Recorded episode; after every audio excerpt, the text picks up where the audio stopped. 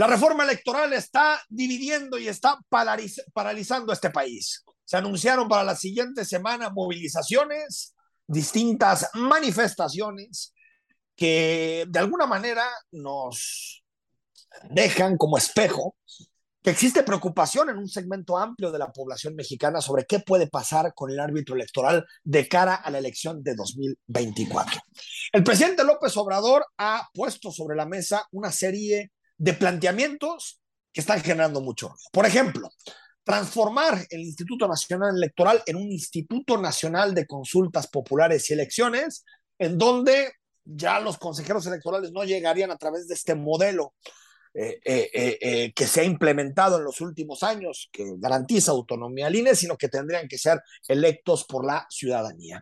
El presidente propone también que se reemplace el sistema de representación actual por uno en donde habría 32 listas estatales, en donde se elegirían, es decir, ya no habría diputados de mayoría simple o diputados de mayoría, sino que habría puros diputados de representación proporcional. El presidente también propone desaparecer los órganos electorales locales, es decir, los, en el caso de Jalisco, el IEPC, el Instituto Electoral y de Participación Ciudadana de Jalisco, y hay muchísimos temas, el voto electrónico, que ahorita lo vimos en Brasil, hay muchísimos temas en la iniciativa, pero tal vez, Rodrigo de la Rosa, lo que en este momento está generando más debate es qué quiere hacer López Obrador con el INE, ¿no? Sí, totalmente. Y yo creo que está muy claro, Enrique. David, creo que la, la parte es asegurarse un árbitro totalmente a su favor. ¿Y cómo aseguras un árbitro a tu favor? Eligiendo consejeros, reduciéndolo de 11 como hay actualmente a 7, a una elección popular que no tiene ninguna garantía y que tiene todas las de ganar el partido que tiene más músculo en las calles para mover votantes en este momento que sin, que sin ninguna duda es Morena. Entonces, cooptas de, de una especie de, terminas cooptando al árbitro y por otra parte también te haces responsable de la credencialización, ¿no? De las, de, de las personas para poder votar por parte del gobierno federal. Y entonces, ¿dónde queda la transparencia que no te garantice que se llenen urnas y repetir todas las prácticas que se hacían cuando había una Comisión Federal de Elecciones que dependía de una Secretaría de Gobernación, ¿no? Y con ese fraude quizá el más marcado, el de 1988, con una persona, Manuel Bartlett, que hoy curiosamente es incondicional de la cuarta transformación y que el presidente López Obrador lo defiende a ultranza. A mí me parece francamente preocupante el tema del Instituto Nacional Electoral. Esperemos que no, que, que no suceda como en contraparte también diría que puede tener algunos temas interesantes como modernizar el voto, como el, el voto electrónico, aunque tampoco sé pues qué tantas garantías puede tener porque sin un árbitro, si el árbitro no es independiente, garantías de ningún tipo, ni en la parte tecnológica, ni en la parte del papelito.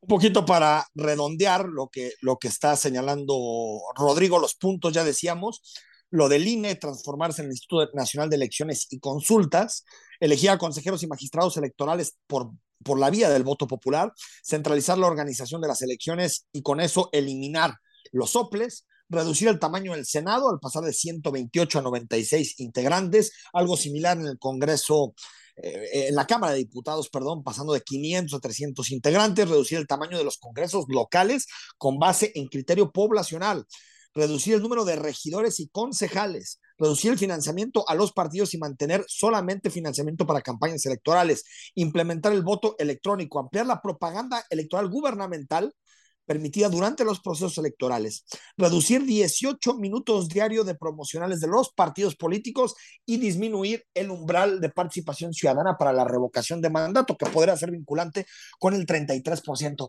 Parece que la lógica, David, más allá de las implicaciones, esta será el estado más chiquito, ¿no?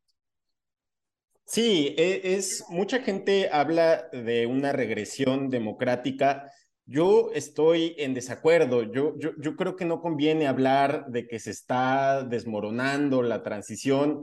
Más bien hay que pensar en términos de qué se está creando, de este régimen híbrido que, que están haciendo, que no termina de ser un autoritarismo, pero tampoco es una democracia plena.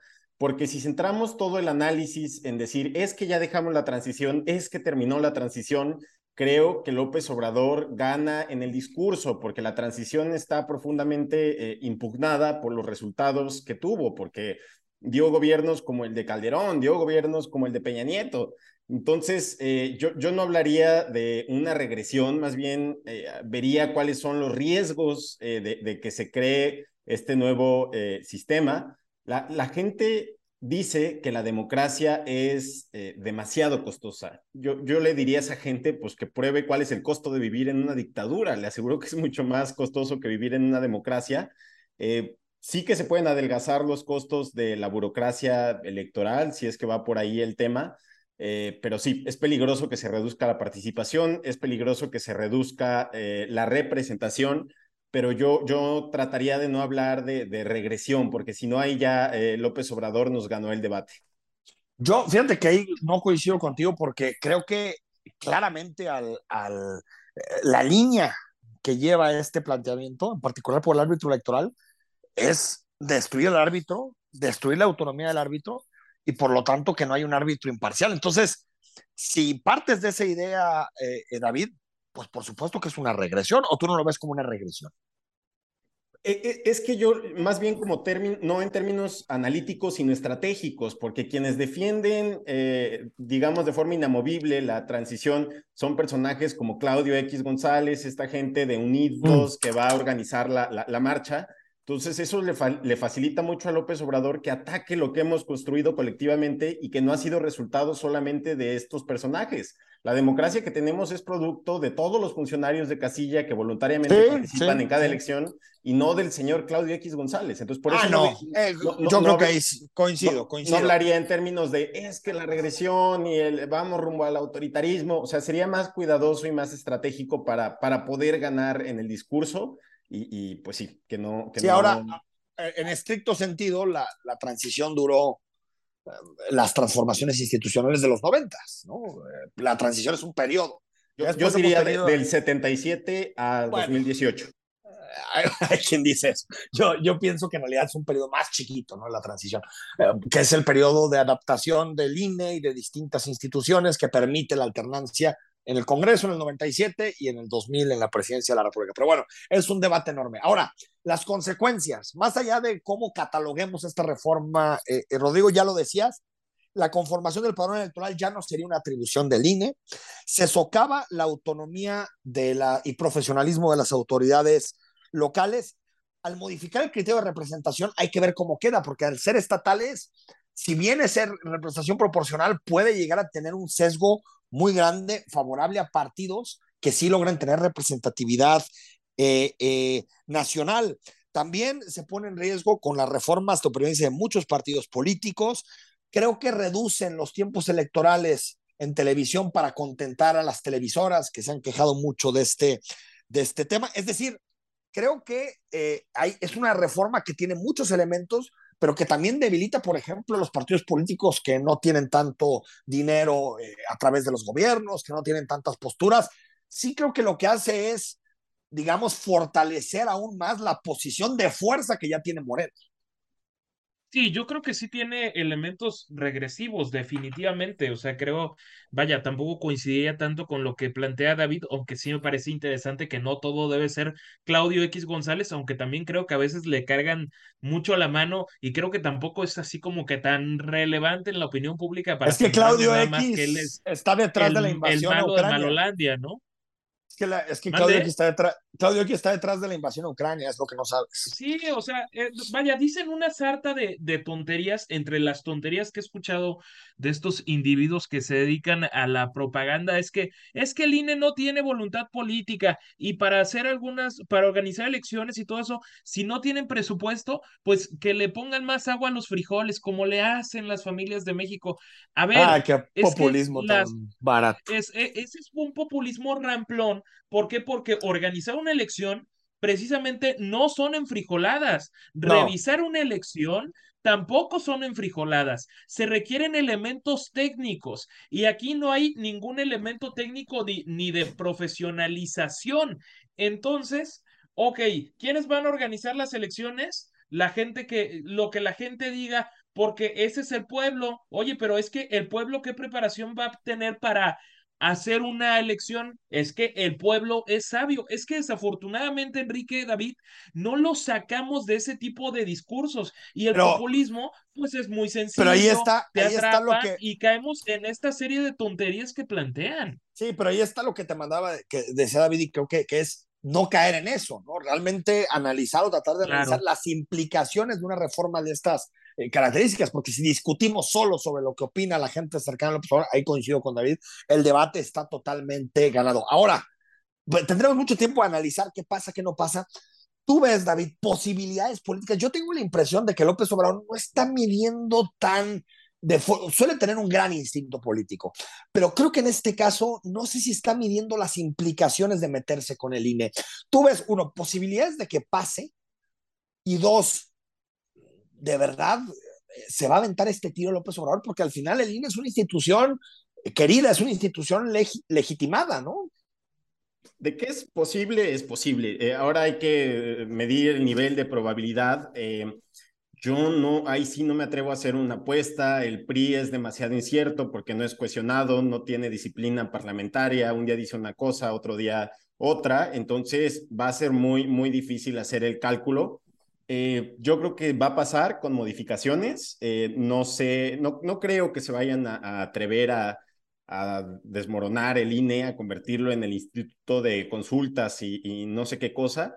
Eh, tampoco creo que vayan a, eliminar, este, al, bueno, que vayan a hacer de elección los magistrados del tribunal. Yo eh, tampoco creo. las cosas más radicales creo que no van a pasar, pero definitivamente sí va a haber algunas modificaciones. Yo, yo diría que pasaría el 80 o el 75% de la reforma. O sea, tú dices, sí se va a aprobar una reforma, aunque quitándolo del INE. Sí, claro, porque la oposición ya aceptó estar al menos en las mesas para, negociar ciertos puntos. También pueden entrar ciertos eh, puntos de la, de la oposición, como la segunda vuelta y todo eso. No, que uy, no, esa sí te la he puesto. Yo creo que López Obrador sabe que una segunda vuelta mete muchísimos problemas a Claudio Sheinbaum. No, bueno, la, la, segunda vuelta no, pero tal vez, tal vez otros elementos que Ojalá, eh. exigiendo. Ojalá, sí. Yo creo que hay algo que le gusta mucho a los partidos, que son las listas estatales, ¿eh? Y cerradas porque esas listas estatales empoderan muchísimo a los partidos políticos, esas listas, porque ya no es de que haya candidatos, digamos, que sean populares al exterior y que ganen un distrito, sino que sean listas estatales, ahí sí de dominio entero del partido político. Rodrigo, ¿tú lo ves probable? Yo sigo creyendo que no, que va a salir un tirititito con voto electrónico, un par de cosas más y se acabó. Pero lo que dice David es que él ve que tres cuartas partes de la reforma electoral se podrían aprobar.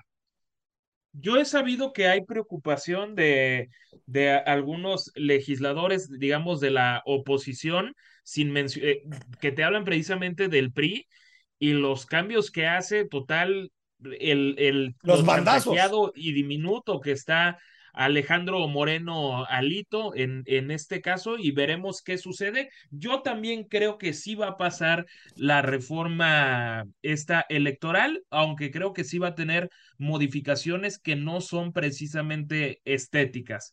Yo no pues creo que haya garantías para que el voto sea popular aunque sí creo que se van a reducir senadores, se van a reducir diputados y también veo un panorama en que se reduzca a siete los consejeros del Instituto Nacional. Eso es demagogia barata. Hay países que tienen congresos Totalmente. mucho más, por ejemplo, la Cámara, la Cámara de los Comunes en Reino Unido, 650 diputados para un país que tiene mucha menor población que México. Es una de estas cosas que dices, demagogia barata, pero pues sí, esos temas le encantan a la gente. Menos políticos, menos representación, como si eso nos fuera a dar una mejor democracia, cuando yo creo que es más bien al revés. Vamos al corte, regresamos, seguimos analizando ahora con el sommelier, Rodrigo de la Rosa, frases de la semana.